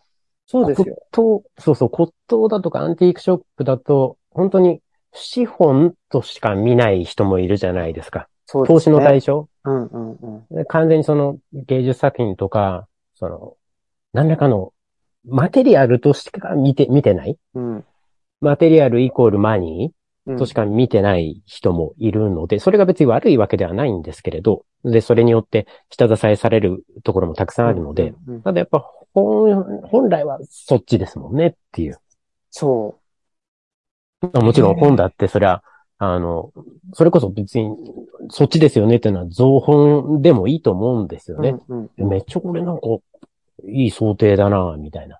あるじゃないジャケ買いみたいなのあるじゃないですか。うんうんでいつかなんか気になって、読んでみるかみたいな。うんなんか、うんうんありますもんなんですよやっぱり。そうう。ん。不思議ですね、うん本って確かにそう考えるとね。うん、本はすごい。そう。ごめんなさい、長くなっちゃったんですけど、そう、僕、結構、地熟なんですけど、早熟の逆です。ね地熟なんですけど。はい。遅い。で、熟す。はい。シャウト・アンダソンを読んで、そうそう。うん。シャウト・アンダソンちょっと卒論で書きたいなと思って、全集であるんだと思ってびっくりして。で、買おう、いつか買おうとと思ってですね。まあ今は買ってあるんですけれど、これ全集作ったのが日本人なんですよね。ああ。これもすごくないですか、世界唯一の英文の全集ですよ。えーアメリカ人の全集を日本人、えー大橋吉之助さんっていうはいアメリカ文学者が編集して編纂して、えで、全20巻ぐらいですかね。で、京都の臨戦書店ってとこから出してーて、えー、で、やっぱ大学書、結構、その、英米文学の研究が盛んだった頃に出てるので、大学図書館は結構、こぞって買い求めたと思うんですよ。僕は札幌の古本屋で買ったんですけれど、今も多分そこかしこにあって、おそらく探せば。こういうのってやっぱすごいなと思います。うんうんうん。そう一気にも、特に前週なんかだと、その作家の人生そのものがこう、作家としての人生そのものが、我々、こう同時代であるかのようにこう体験できるわけで、うん。同時代であるかのようにってのは、その、この作家が、ぼお俺の年の時に何書いてたんだろうな、みたいな。で、翌年何書いて、こっち行くんだ、みたいな。うんうん。時代背景どうなってんだろううんっていう。うんうん。なんか、それが面白いですよね。さっきの話で言うと、その自分自身が置かれた場所を、作家の人生も含めてのマッピングができるというか、うんうんうん。古本はなんかそれが大きいと思いますよね。どういう状況でそれが出版されて、どれくらい売れて、で、ああんまり研究する人もいないような文化状況まで見えてくるっていう。んうん。うん。結構そういう雑誌なんかルチャリブロたくさん置かれてましたよね。あ、本当ですか？そういう雑誌？なんかあの関西、関西なんかで出てたサブカル誌みたいな。ああ、そうですね。うん、そこ、でもそこからなんか、僕ら、あれですね、70年代、まあ60年代後半から、後半じゃないか、60年代、70年代カルチャーっていうのに、そこから入りましたね。まあ、その元は、その雑誌を扱った本の北沢夏夫さんっていう人が、ゲットバックサブっていう本を書かれてて、その本の、そのサブっていうのの編集をしてた方が、僕の内田先生のゼミの先輩の師匠だったとかって言って、そういう関係があるんですよね、いろいろ。うん。そう、それが面白いんですよね。そう。やっぱりね、なんかこう、顔が見えるつながりになっていくってのが。そうですね。特にそうそう古本は、うん。だからちょっとね、まあ、僕も本当お遅ればせながら、古本の、なんか、凄さっていうか、まあ、だし、古本屋の凄さっていうか、う古。本屋さんって、どうやって 成り立ってんだろうも含めて、すごいなっていうかね、やっぱり、うん、文、文、文化資源っていう、文化財産だなっていう。本当にね、あの、今の最近流行りの独立系のね、新刊書店もあるし、で、古本屋さんもあるし、図書館もあるし、うんまあそうじゃなくて、いわゆる大きな本屋さん、まあ中小の本屋さんもね、あるし、できるだけその本を置く場所が多様に増えていったら、うん。ね、まあブックカフェも含めて、うん。ね、増えていったらいいよなっていうことを思いますね。増えてますね。そこに関しては、なんかこう、未来が明るい感じがします。うん、うん、うん。なんか本をベースにした峡谷ぐらい作れるんじゃないだろうかぐらいな。ねえ、それぐらいの、全国で増えてますもんね。そうですよね。はい。うん。そんな気が。ねえ、まあ、扱う冊数、本のね、冊数、だから、売れる本の数とかやったら少なくなってるのかもしれないんですけどね。はい。うんはい。だけど、まあ、そういう数量っていうのとはちょっと別の次元としては、そんな捨てたもんじゃないよなっていうことは思ってますね。うん。ううん。ん。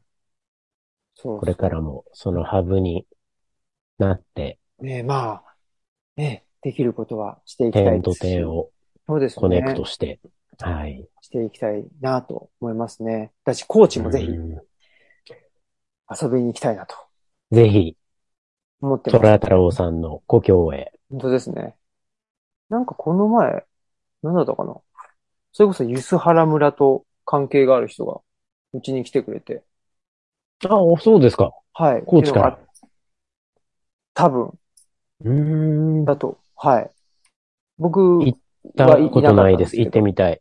ねえ、だいぶ、はい。だいぶ山の方なんですよね。そうですよね。熊健吾さんの建物が、あ、そうそう。ホテルとか図書館とか、そうそうそう。はい。有名ですよね。ねえ吉村虎太郎さんはね、そこ出身だということで。あ、ユソファラでしたっけ？はい。そうでしたか。ねえ編集組のそうそう、リーダーの。リーダー、内地に。そう。ということで。ぜひ。はいまあ、またちょっと、白岩さん。ね。またオムラジ。ごめんなさいね。話がめちゃくちゃ飛んだけど、あの、楽しかったです。いやー、まさに雑談って感じで。我々がね、喋ると、いつもこんな感じですっていう感じで。ね。よかったです。はい。うん。ぜひ。いや、本当ね、そうそう。だから、そういうね、なんて言うんでしょうね。トータルでうんっ。ていう、だから、トータルっていうか、ね、遠藤周作的な作家のあり方って、うん。アメリカだとどうなのかなとか、ちょっと気になる と、ところではありますね。遠藤周作的なあり方って、あの、ちょっとやっぱり、ストンと落としてくるみたいなのって、カウト・ボネガットとかってそういうところありますけどね。そうなんだ。うん。スローターハウスなんて書きつつも、エッセイでストンとなんか、まあそんなん言うてもさ、みたいな感じで。あ青さんここにありますけど、これでダメなら。なんて。あの、へ青木さんにお送りした、何でしたっけ？なんか大学、高知県立大で作ったブックガイドの中にも一冊入れたんですけれえ。ど本、当ですか？ボネガット。おおはいはいちょ。っと見てみあと、マーク・トウェインなんかもそういうところあるのかな。マーク・トウェイン最後、晩年は割に悲観的なところ行っちゃったりもしたんですけれど、おーなんかそういう、それってやっぱり、どっちかというと、現代なんですかね。近代だと、どうしても、そのパーソナリティが文字通りのペルソナになっちゃって、仮面をそのままつけざるを得ないような状況になっちゃうのかな。ね、そんな。な気がしますけど。しますよね。んなんかやっぱり。うん。この人はこれって色が出ますもんね。そそうそう、ヘミングウェイなんてやっぱカチカチだな、マッチョだなって感じ しちゃうし、もちろんその奥には弱さが染み出てってのはあるんですけど、う。うんその演出の仕方というかアウトプットの仕方が、なんていうんですかね。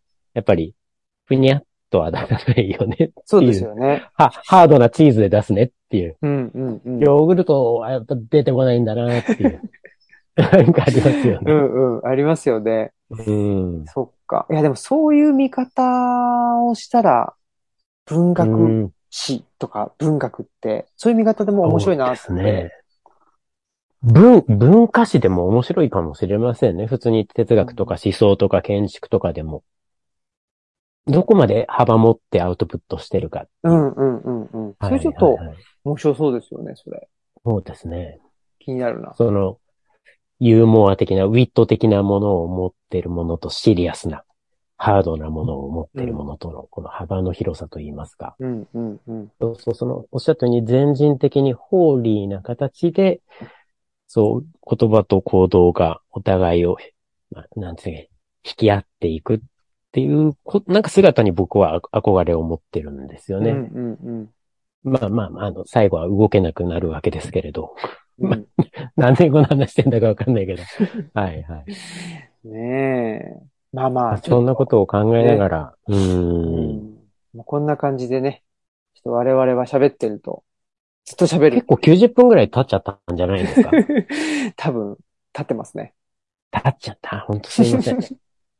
また、でも、オンラインないし、えー、インコーチ、もしくはイン、あぜひ、ぜひ、ぜひぜひ、お邪魔もしたいですし、あの、ねおいでいただきたいです。その機会をはい。見出していきます。ぜひ、お願いします。はい。そんなことで、ちゃんと、ちゃんと本書いて送ります。あ、楽 楽しみにします。はい。僕らも、はい、うんと、送り続けますんで、ああ、ありがとうございます。読んで、はい。ありがとうござい感ます。想を書かせていただきます。1時間50分も喋りましたね。あの、前半から、前半から考えるとね、する前から見たら。はい。そのぐらい、そのぐらい喋りますよね、我々は。よかったですけど、本当元気、思ったより元気そうで。あ、元気になりましたね。一時期ね、あ確かに確かに。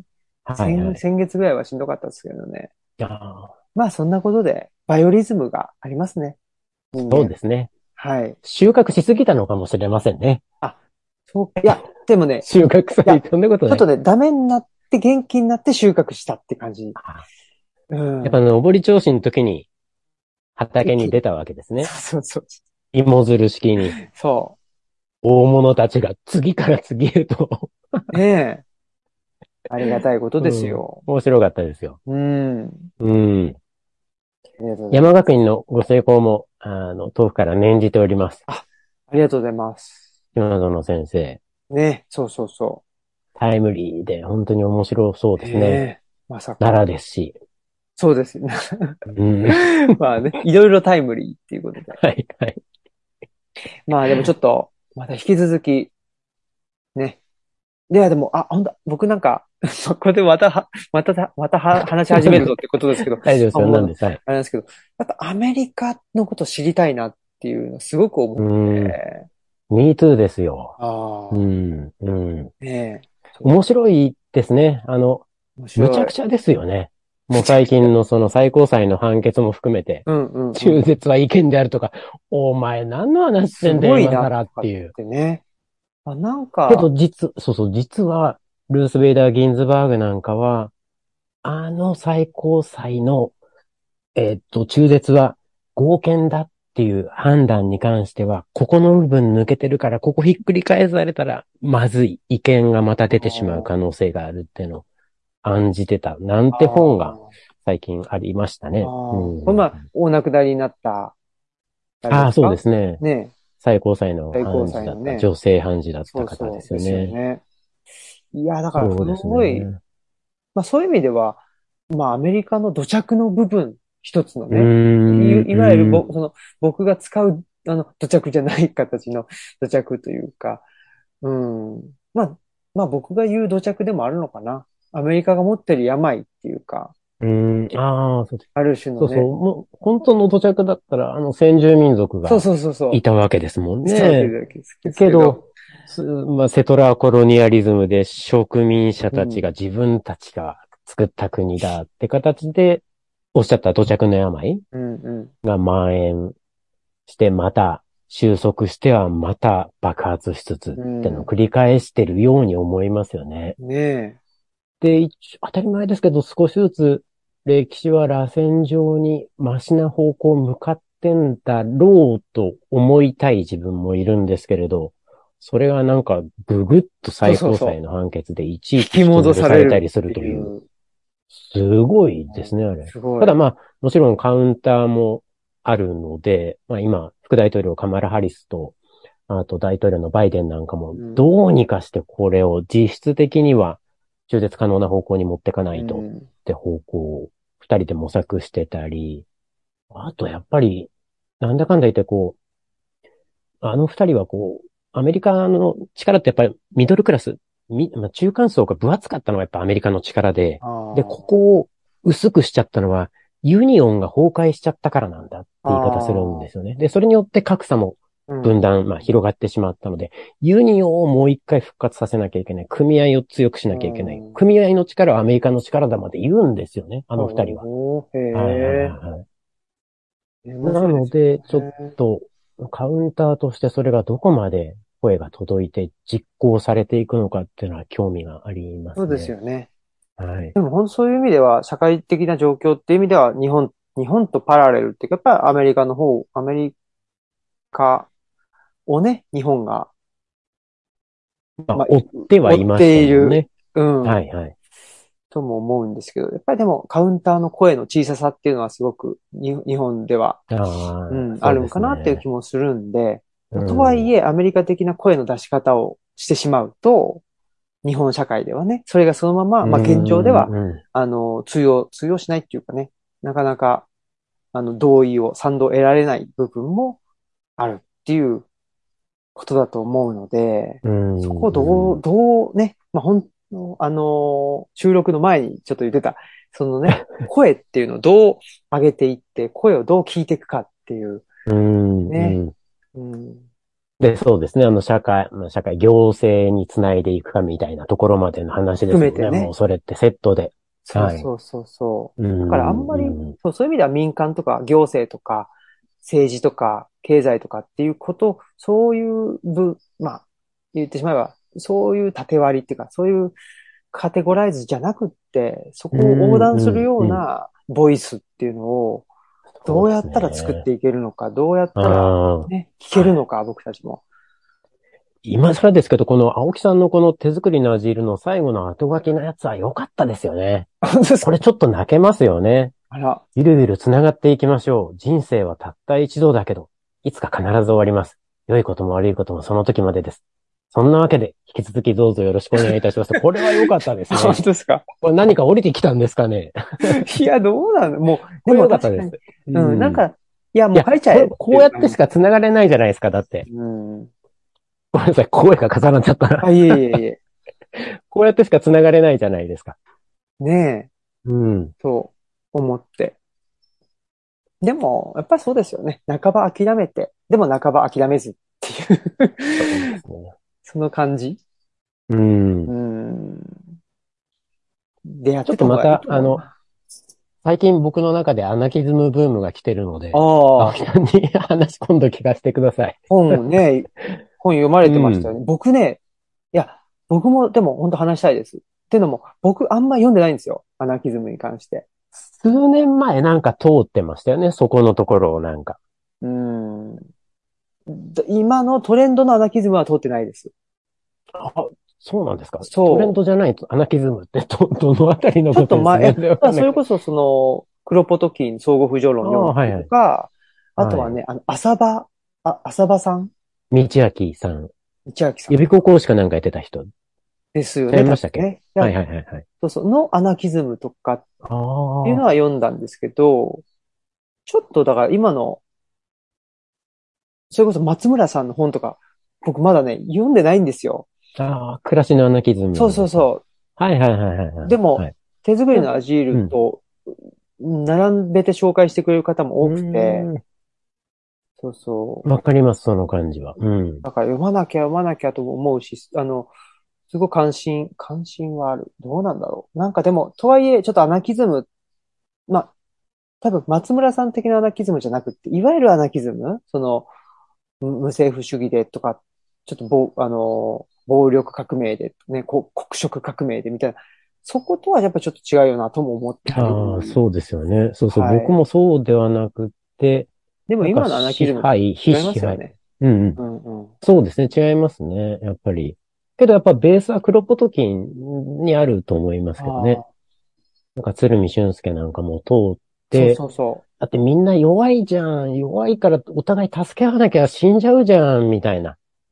なんかそういう、ちょっとか弱い声がクロポトキンの奥、あの、文章の奥からも聞こえてくるのが、なんかいいなと思って。う。うんうん無う政府だ革命だじゃなくって、ん。ねえーだって本当に弱いんだよ、俺たちって。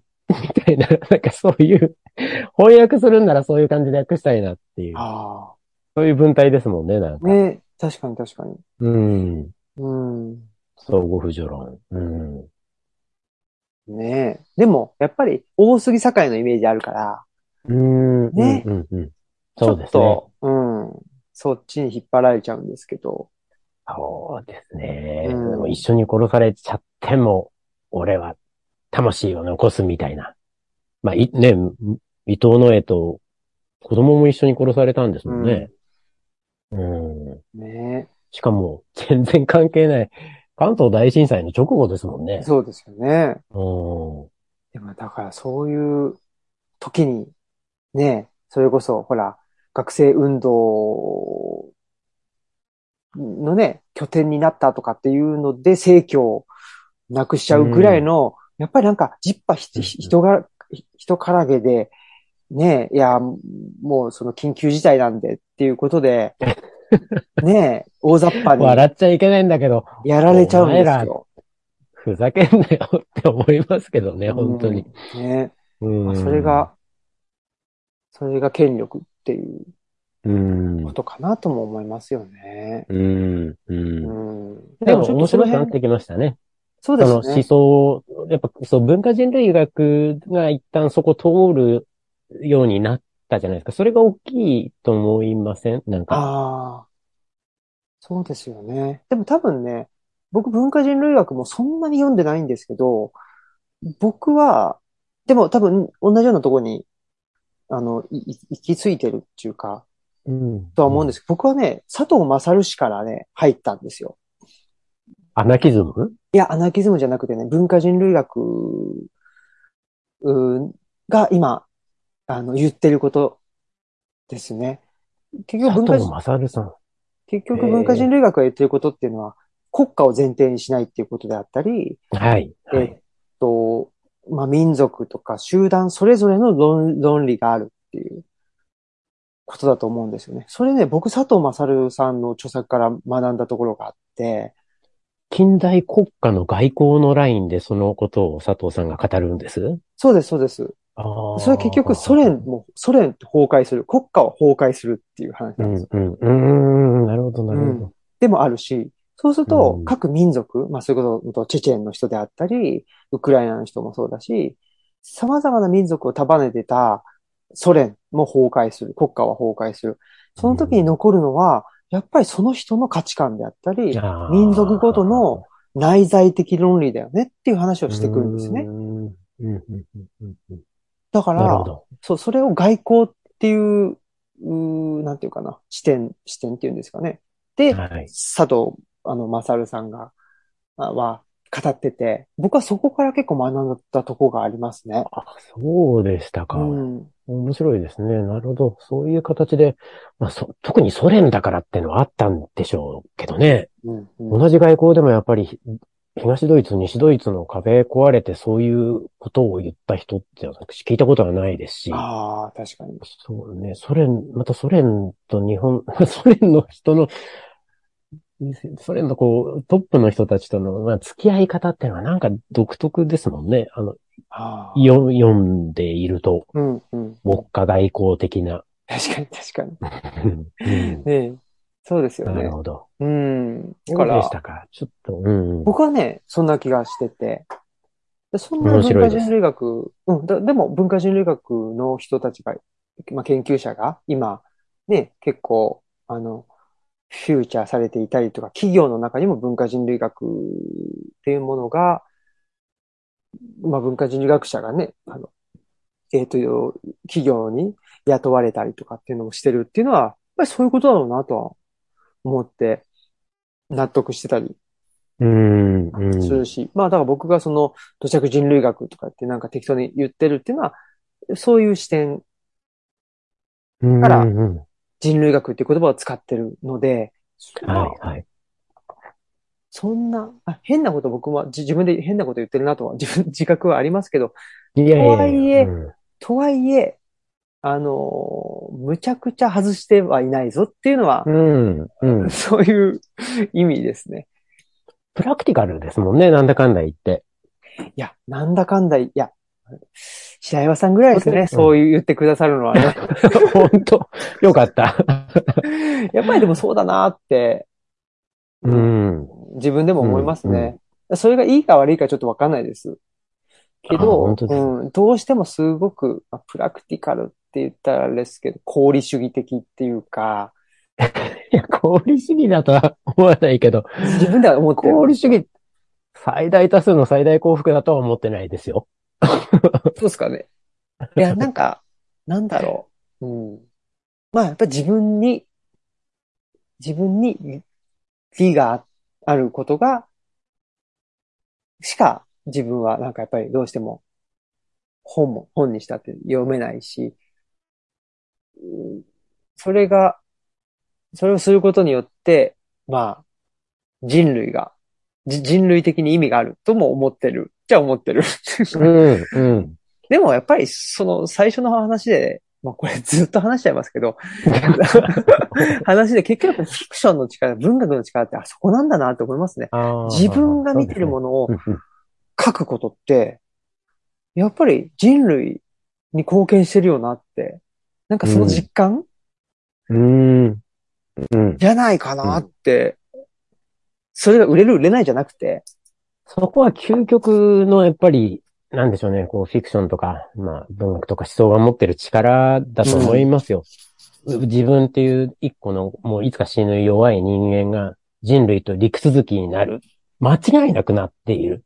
未来にも繋がっている。うんで、この確信を、確信、確信をなんかどっかで持ってるんですよね。うん多分うん持っちゃってるんですよ。うん、うん。持っちゃってる、授かってるというか。でもちろん、その、それが、な繋がってんだけど、それによって影響があるかどうかはわからないし、リアクションなんて、まあもちろんあったら嬉しいけど、ないかもしれないけど、けどそれをすることで、自分は変わるよね。うん。少なくとも。それしないでそこで、まあ例えば声の話でも声を出さない自分を重ねていくと声を出さない声がいつの間にかなくなっていく自分になるだけで、少なくともって思うんですよね。これに関しては。うん。うん。まあ間違いなくまあ書いたものがやっぱパブリッシュ、まあパブリックなものになると、それは読んだ人は何らかの影響を受けますし、で、それについて意識無意識を問わずにして、それが有形無形を問わずに、やっぱ人に語ったり、それ、それから影響を受けてものを書いたり、で、どんどん繋がっていって、あの、わかりやすい形の地下系的に、うん。うん。もちろん引用とかしたら、あの、その、樹形図的にずーっと系統が出来上がるんでしょう。系譜が出来上がるんでしょうけど、そうとは限らないのが、また面白いなとは。で、まあ、青木さんさっき功利主義っておっしゃったのは、まさにその自分が変わらないでどうするよ。だって自分は変わるじゃんみたいなとこから始まってるのが功利主義だとしたら、功利主義なんだろうなと。で、僕もそうだろうなと思いますけど。はいはい。それはいいですよね。うん。いや、プラグマティズム。プラグマ、うんまあ、それもね、だから、鶴見俊介さんはい。がね、日本に紹介したりもしてるし、確かにな。鶴見俊介さんもうちょっと読まないとな。ヘンリー・ジェームズのお兄ちゃん、ウィリアム・ジェームズ研究して卒論を書きましたからね。そうなんですね。はいはいそうはい。か。なんかその話も聞いたようなといえばするなウィリアムしたよ。そうそう、なんか前授業来てもらって。はいはい。そうなんですか。で、むしろ青木さんは、ヘンリー・ジェームズよりウィリアム・ジェームズの方が興味あるなってのが、こう、表情に出てましたよ。そうそうかもしれないです。もしかしたらね。本当に。いや、やっとそこに戻ってきたなって気がそうします。ですね。鶴見さんも含めてちょっと、またよ、読んでお話し本当ですね。したいなと思います。ぜひぜうんひして。まあ、オムラジもごめんなさい。むちゃくちゃ長くなった。本当に本ね。いや、僕、だこのオムラジの場もね、やっぱり、なんでしょう、僕と白岩さんだけの話っていうのね、僕が、うわあ、面白いなと思って終わりじゃ、ちょっともったいないっつんで、ね、やっぱりあの、お裾分けっていう精神ですから、別にね、まあ、それは今日の受け取る前が、まあそうですね。ね、皆さんに今日の一番の、のピークは、手作りのアジエルの後書きの朗読だと思ってます。ああ、でも、今考えると、なんか手作りのアジールって、最後、肩の力抜けて、いやー、やっと終わった。ポロッと出た本音っていうのはそれかもしれないですね。本当です。これ、うんこれを、このために他の文章も懸命に書き連ねたのかなって思うくらい決まりましたね。ああ、嬉しいですね。衣装、衣装かなっていうくらい。いや、まあでもそういう、そういう、そういう心持ちですよね。ですよね。まあ一冊一冊そうですよねそ。うそう。やっぱり命かけて、うん。まあ僕の命かけるっていうのとね、他の人の命かけるが違うかもしれないけど、僕にとってはね、やっぱり、そうそう。でも初めてですね、そこを言ってくださった人はね。いやいや、ここは良嬉しいかっですねで。すよ。うん。なんか割にその、きちんと、やっぱり、アカデミックな道を辿ってきた方なので、青木さんは。そうか。で、やっぱり、自分の思考をきちんとある工程、そして構造に乗せてアウトプットするってことが、まあ、前提になってると思うんですよね。けど、後書きはやっぱそうじゃないので、そこの部分が良かったですね。さっきの話、まあ今日全人的って話だったのかな、結局。うん。なんかね。それで、あ、なんか原稿すべて見えるなっていう。うん。ここの部分と、そのオムラジで話してる青木さんの声が、あ、本当に全部繋がってる一人の人間がいるんだな。まあ僕は一回会ってるからいるのは分かってますけど、うんうん AI かもしれないわけで、どっかから。はい。嬉しいですね。よかったですよ。もうそれだけね、トトータルで、あの、白岩さんにはね、触れていただいてるんで、僕の本にせよ、オムラジにせよ、実際に会うにせよ、ね、二人との、二人でのね、まあ二人というか、なんだと、か 二人だけじゃないでしょうね。おかしいな。あのね、か家族にせ 二人のランブ。デブーみたいに。そう いろいろね。だから、まあ本当に、引き続きよろしくお願いします。そうですね。はいはい。引き続きよろしくお願いいたします。はい。残暑厳しいのでどうかお元気で。そうですね。はい。こそ、白岩さんも、体調にはぜひ気をつけてください。ありがとうございます。そんなことで、えー、今日のゲストはね、えー、白岩秀樹さんでした。あありがとうございました。どうもありがとうございました。はい。失礼しというます。ことで、